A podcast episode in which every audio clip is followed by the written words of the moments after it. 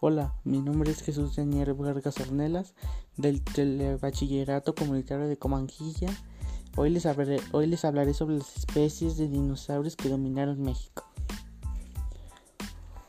Unas de las especies que dominaron en México fueron el Cintarsus, el Gorgosaurus, el Critosaurus, el Centrosaurus, el, el Sauronitolestes y el Alamosaurus que fueron entre otras especies más que donde habitaron México hace millones de años. Los fósiles que fueron encontrados mayormente de estos dinosaurios fueron en Coahuila.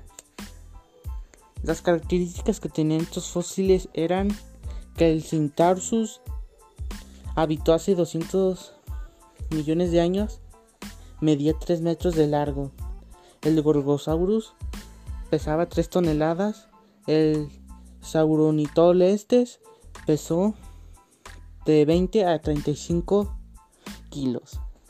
Como y el Critosaurus vivió hace 70 millones de años. El Alamosaurus alcanzó los 21 metros de longitud, pesando 30 toneladas. El Centrosaurus, un herbívoro que alcanzó los 3, las 3 toneladas de peso con una longitud la aproximada de 5 metros.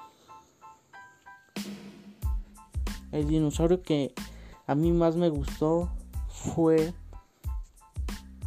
el Gorgosaurus, porque es uno, fue uno de los representantes carnívoros con más peso y tamaño.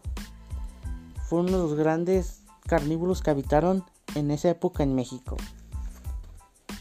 Lo interesante del tema es que gracias a su clima cálido y húmedo pudieron habitar grandes números de dinosaurios como por las, especies que acabo de mencionar.